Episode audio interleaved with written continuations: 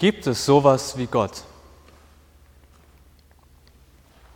Ist da noch mehr zwischen all dem, was wir sehen? In dem eben vorgespielten Lied Unsichtbar von Revolverheld heißt es, wir alle suchen. Doch was wir suchen, bleibt unsichtbar. Da ist der Mann, der das Leben bis ins Allerkleinste ausgecheckt hat, aber er weiß, da ist etwas, was sich vor ihm versteckt.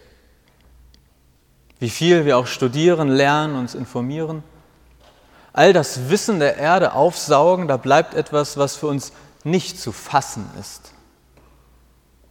Ich gehe nicht zur Kirche, aber ich bete. Also, ich bin ein vernünftiger Mensch, aber klar hoffe ich manchmal auch auf ein Wunder. Vielleicht ist da ja wirklich mehr.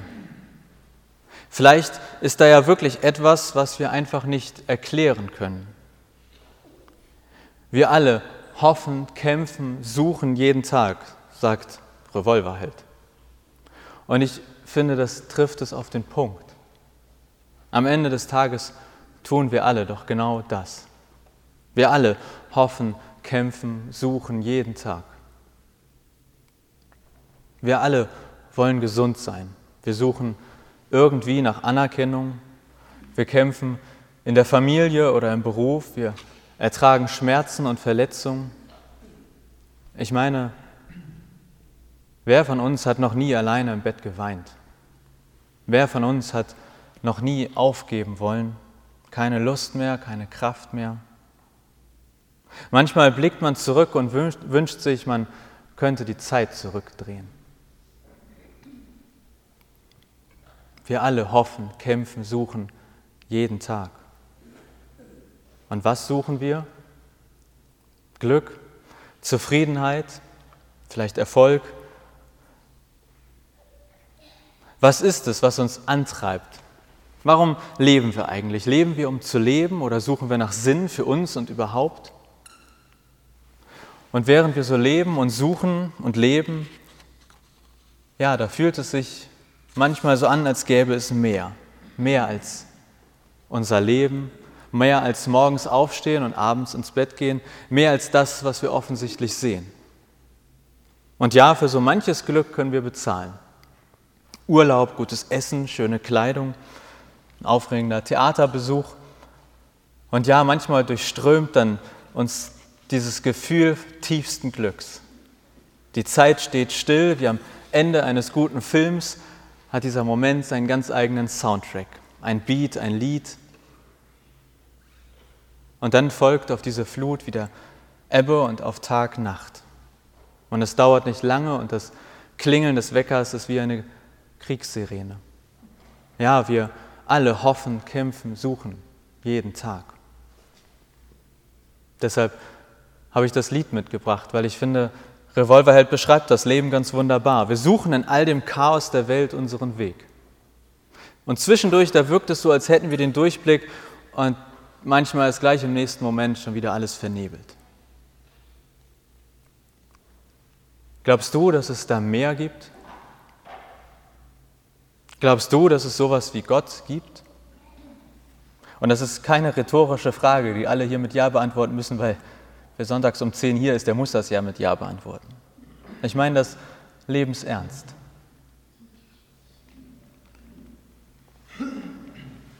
Ich glaube oder ich mag an diesem Lied von Revolverheld, dass es aus meiner Sicht so gut trifft, wie es den meisten von uns geht. Wir leben und wir suchen. Und ich glaube, dass jeder irgendwann nach dieser einen Antwort sucht, ob da mehr ist. Ich glaube einfach nicht, dass es Menschen gibt, die sich nie fragen, ob da mehr ist, ob es etwas gibt, was über unser Wissen und vielleicht auch unseren Verstand hinausgeht. Der Punkt ist nur, Gott geht nicht über unseren Verstand. Gott ist nicht unsichtbar. Gott ist nicht zwischen den Teilchen. Gott ist nicht unerklärbar und Gott versteckt sich nicht vor uns. Denn Gott ist in Jesus aus dem Unsichtbaren ins Sichtbare gekommen. Und ich gebe ja zu, das mit Gott, das bleibt auf eine Art immer so ein bisschen wow. Und spätestens, wenn irgendwo in der Kirche angefangen wird, über Gott als Vater und Sohn und Heiliger Geist zu sprechen, Das gibt manchmal Gehirnfrost. Aber Jesus ist nicht kompliziert. Jesus ist nicht unsichtbar gewesen. Niemand musste Jesus zwischen den Teilchen suchen.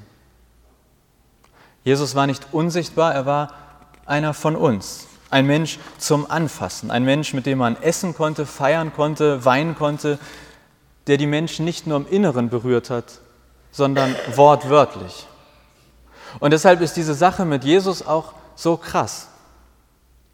Ich weiß nicht, was ihr sonst über Jesus denkt, wenn ihr zu Hause sitzt und mal wieder nicht wisst, worüber ihr nachdenken sollt und dann über Jesus sinniert oder über Gott. Aber stell dir das einmal vor, wenn es stimmen würde, was Jesus von sich behauptet hat, nämlich dass er Gott als Mensch ist. Stell dir einmal vor, wenn es stimmen würde, dass Jesus Gott war. Wir sagen das so oft, du hast das mindestens an Heiligabend auch schon gehört.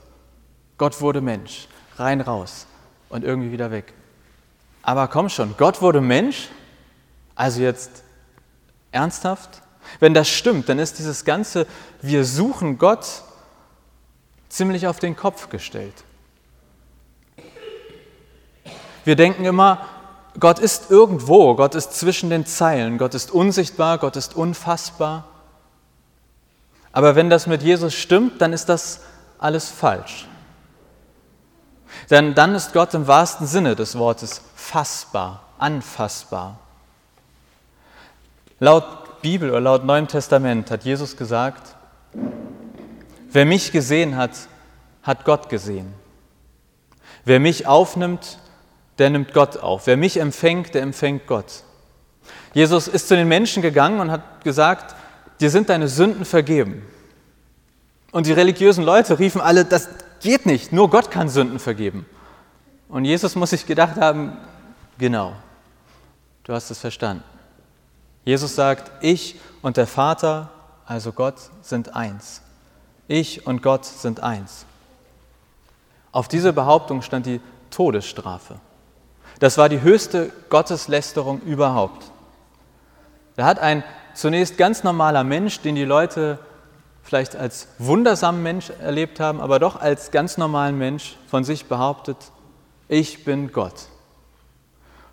Und so einen Anspruch muss man dann ja überprüfen, wenn man es nicht blind glauben will oder einfach blind ablehnen will.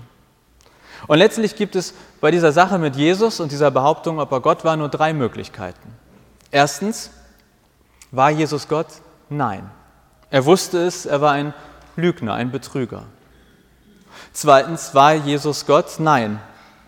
Aber er hat das selber nicht begriffen. Dann war er verblendet oder geisteskrank. Oder drittens, war Jesus Gott? Ja. Er kann nicht ein bisschen Gott gewesen sein. Er ist Gott oder nicht. Manche Leute sagen, Jesus sei vielleicht nicht Gott gewesen, sondern ein großer Lehrer. Aber das ist, also salopp gesagt, Blödsinn. Denn was soll das für ein großer Lehrer sein, der von sich behauptet, Gott zu sein und es dann nicht ist? Wie vermessen wären seine Worte? Und was sollte man ihm dann noch glauben, wenn seine größte These oder Behauptung nicht stimmen würde? Was ich damit meine, es funktioniert nicht, dass wir Jesus auf einen Menschen reduzieren und dann noch von ihm reden, als sei er ein großer Lehrer oder so ein Stückchen Gott gewesen. Er hätte uns zum allergrößten Teil Mist erzählt. Und dazwischen wäre dann vielleicht auch mal was Nettes gewesen. C.S. Lewis, ein Autor und Christ, der hat die Chroniken von Narnia geschrieben. Vielleicht hat das der eine oder andere gelesen oder im Kino gesehen. C.S. Lewis hat gesagt, wer schlicht Mensch ist und so etwas wie Jesus behauptet, der ist kein großer moralischer Lehrer. Er ist entweder ein Irrer oder er ist der Teufel selbst. Man muss sich entscheiden. Entweder war und ist dieser Mann Gottes Sohn oder er war verrückt oder noch Schlimmeres. Aber lassen wir uns nicht auf diesen Unsinn ein, er sei ein großer Lehrer der Menschheit. Diese Möglichkeit hat er uns verwehrt, und zwar mit Absicht. Und in ein paar Jahre später hat Bono, also Bono von U2, wer den vielleicht besser kennt als C.S. Lewis, Bono hat einmal gesagt, ich glaube nicht, dass man einfach sagen kann, Jesus war ein großer Denker oder Philosoph. Denn er zog ja durch die Lande und behauptete, er sei der Messias. Dafür wurde er gekreuzigt. Er wurde gekreuzigt, weil er sagte, er sei der Sohn Gottes. Also ich, Ono, denke, entweder er war der Sohn Gottes oder er war verrückt. Und es fällt mir schwer zu akzeptieren, dass es ein Verrückter war, der seit fast 2000 Jahren rund um den Globus das Leben von Millionen Menschen verändert und inspiriert haben soll. Das glaube ich nicht. Ich glaube, dass Jesus der Sohn Gottes war. Ist Jesus Gott oder nicht? Wenn er es ist, dann ist Gott nicht unsichtbar, nicht unfassbar, sondern dann ist Jesus das Verrückteste und Großartigste, was diese Welt je gesehen hat. Und wenn Jesus nicht Gott ist, dann brauchen wir auch kein Christentum, denn es gibt genug andere weise Leute, die uns nicht dann in der Hauptsache belogen haben. Was ich damit sagen will, es ist aus meiner, aus meiner Sicht eine der entscheidendsten Fragen der gesamten Menschheit. Das mag für euch ein bisschen hochgegriffen sein, aber ich behaupte das jetzt einfach mal so, ob Jesus Gott war oder nicht. Und deshalb ist eine andere Sache extrem wichtig, nämlich wie glaubwürdig sind die Texte, in denen steht, dass Jesus Gott ist. Können wir diesen Texten aus der Bibel vertrauen? Denn faktisch ist das alles, was wir haben. Da steht drin, Jesus hat gesagt, er sei Gott. Entscheidend an der ganzen Sache mit Jesus ist die Glaubwürdigkeit all der Texte, die wir über Jesus haben. Wenn wir wissen wollen, ob das mit Jesus stimmt, wenn wir wissen wollen, ob Jesus wirklich Gott ist, dann bleibt uns nichts anderes übrig, als die Glaubwürdigkeit der Berichte über ihn zu prüfen. Deshalb ist die Bibel das Buch der Bücher, weil sich an ihr die Geschichte der Menschheit entscheidet. Denn wenn stimmt, was in diesem Buch steht, dann ist diese Welt eine völlig andere, als wenn nicht stimmt, was in ihr steht. Wenn Jesus Gott ist, dann verändert das alles. Aber die Frage ist ja jetzt, woher wissen wir das, dass im Neuen Testament kein Quatsch zählt, äh, steht oder uns erzählt wird? Wie überprüfen wir, ob die Aussagen der Bibel glaubwürdig sind? Vorschläge?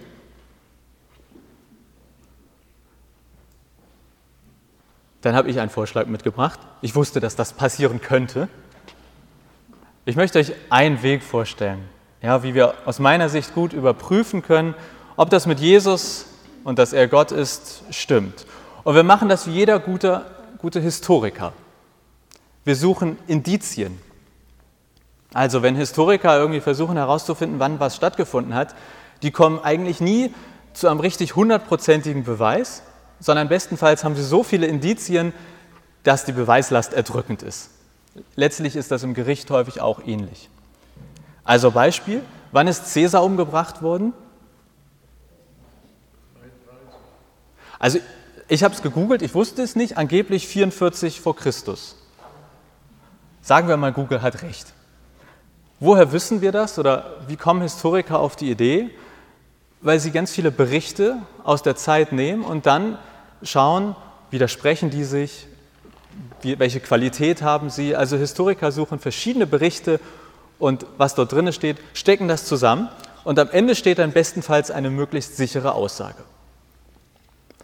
Und letztlich müssen wir das Gleiche mit den Texten über Jesus aus dem Neuen Testament auch machen. Wir sammeln Indizien und überprüfen damit die Glaubwürdigkeit.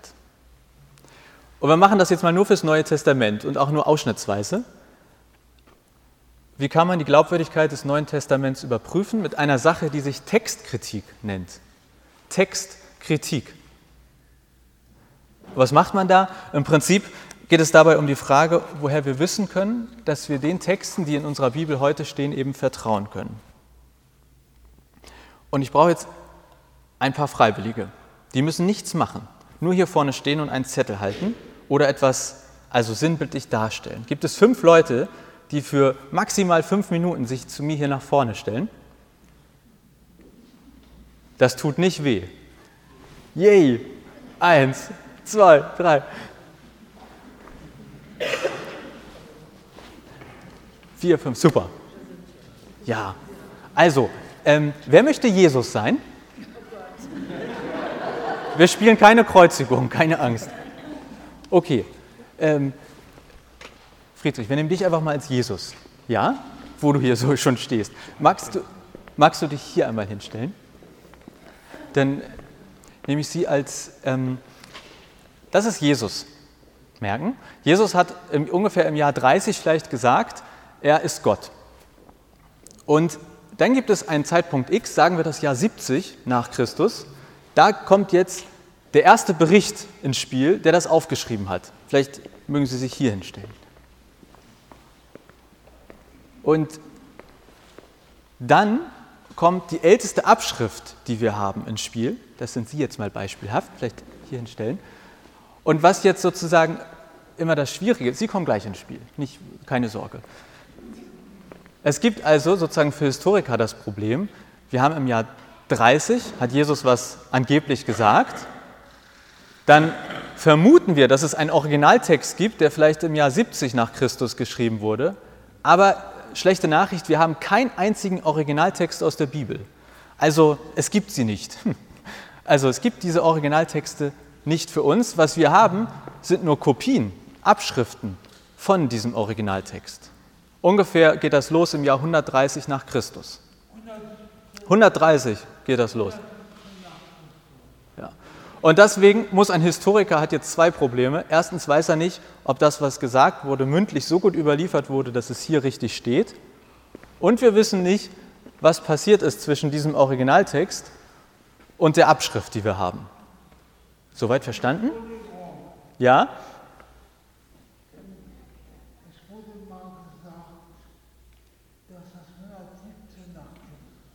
Ja, da gibt es verschiedenste. Also ich sage das gleich noch, das ist eine Zeitspanne. Ja, also grob können wir uns 130 merken. So, und jetzt ist für die Historiker entscheidend, um zu, bestimmen zu können, wie glaubwürdig die Schriften des Neuen Testaments sind. Also wir haben ja nur sie. Ja, alles, was wir haben, sind diese Abschriften. Und wir wollen jetzt wissen, wie glaubwürdig ist das, was da drin steht. Und dafür schauen wir uns an, wie viele von diesen Abschriften haben wir, also wie häufig gibt es sie und wie viel Zeit liegt zwischen der Kopie der Abschrift, die wir haben, und dem ursprünglichen Ereignis. Je kürzer die Distanz ist, desto glaubwürdiger und je mehr Abschriften es gibt, desto glaubwürdiger. Das sind die Indizien, die Historiker sammeln. Und ich habe einfach mal mitgebracht, einfach als Vergleich, damit ihr euch vorstellen könnt, wie das so für Historiker sonst ist zu arbeiten, habe ich zwei Beispiele mitgebracht. Und jetzt kommen Sie ins Spiel. Sie dürfen mal Tacitus sein. Auch ungefähr zur Zeit von Jesus. Tacitus, römischer Historiker. Es gibt von den wichtigsten Werken von ihm ungefähr 20 Exemplare. Also sozusagen, Tacitus steht da hinten, wäre jetzt Jesus. Es gibt 20 Exemplare und zwischen dieser Abschrift oder den Abschriften, die wir haben, und den eigentlichen Ereignissen liegen knapp 1000 Jahre. Das ist ganz schön lang. Zweites Beispiel, Gallischer Krieg. Wer das kennt, das ist von Caesar oder soll von ihm sein, wo er beschrieben hat, wie er äh, Krieg geführt hat. Davon gibt es zehn Exemplare und es liegen knapp 950 Jahre zwischen eigentlichem Ereignis und den Abschriften, die die Historiker haben. Und dann kommt das Neue Testament und wir haben fast 25.000 Abschriften und es sind, je nachdem, welche Zahlen man jetzt nimmt, 90 bis 250 Jahre zwischen Originalereignis und Abschriften. ich hoffe, man sieht sozusagen an den Zahlen, und die habe ich mir jetzt nicht ausgedacht, weil die da drüben so extrem sind und die hier so toll ist. Das ist sozusagen die Realität, vor den Historikern stehen, wenn sie mit Indizien versuchen, sich anzuschauen, wie glaubwürdig sind die Schriften des Neuen Testaments, die wir haben. Und aus Sicht der Textkritik und aus Sicht eines Historikers sind Genauigkeit, Authentizität und Vollständigkeit der uns überlieferten Schriften im Vergleich zu allem anderen aus der damaligen Zeit grandios gut. Und besonders auffällig ist eben nicht nur die, sozusagen die Vielzahl, sondern auch die Nähe, die zwischen Jesus, dem eigentlichen Ereignis, und den Schriften darüber liegt. Vielen Dank. Sie dürfen oder ihr dürft euch gerne wieder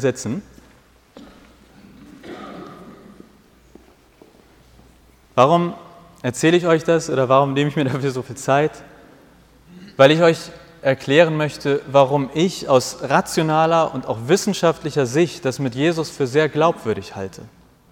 Weil ich die Schriften des Neuen Testaments für sehr glaubwürdig, glaubwürdig halte, gehe ich begründet davon aus, dass diese Sache mit Jesus stimmt. Und deswegen kann ich gut begründet und sehr vertrauensvoll im Neuen Testament lesen. Deshalb bin ich überzeugt davon, dass Gott nicht unsichtbar ist, sondern in Jesus äußerst sichtbar war und ist. Und deshalb, auch wenn ich das Lied von Revolverheld wirklich gerne mag und ich es wirklich gelungen finde, ich muss ihm einfach entgegensetzen, Gott geht nicht über unseren Verstand. Gott ist nicht unsichtbar. Gott ist nicht zwischen den Teilchen. Gott ist nicht unerklärbar. Gott versteckt sich nicht vor uns. Weil Gott in Jesus Mensch wurde, ist Gott nicht unsichtbar, sondern erfahrbar, erlebbar, spürbar, verstehbar, nicht fern, sondern nah. Und deshalb lohnt es sich, sich mit diesem Gott zu beschäftigen, sich auf ihn einzulassen von ihm zu hören und zu lesen.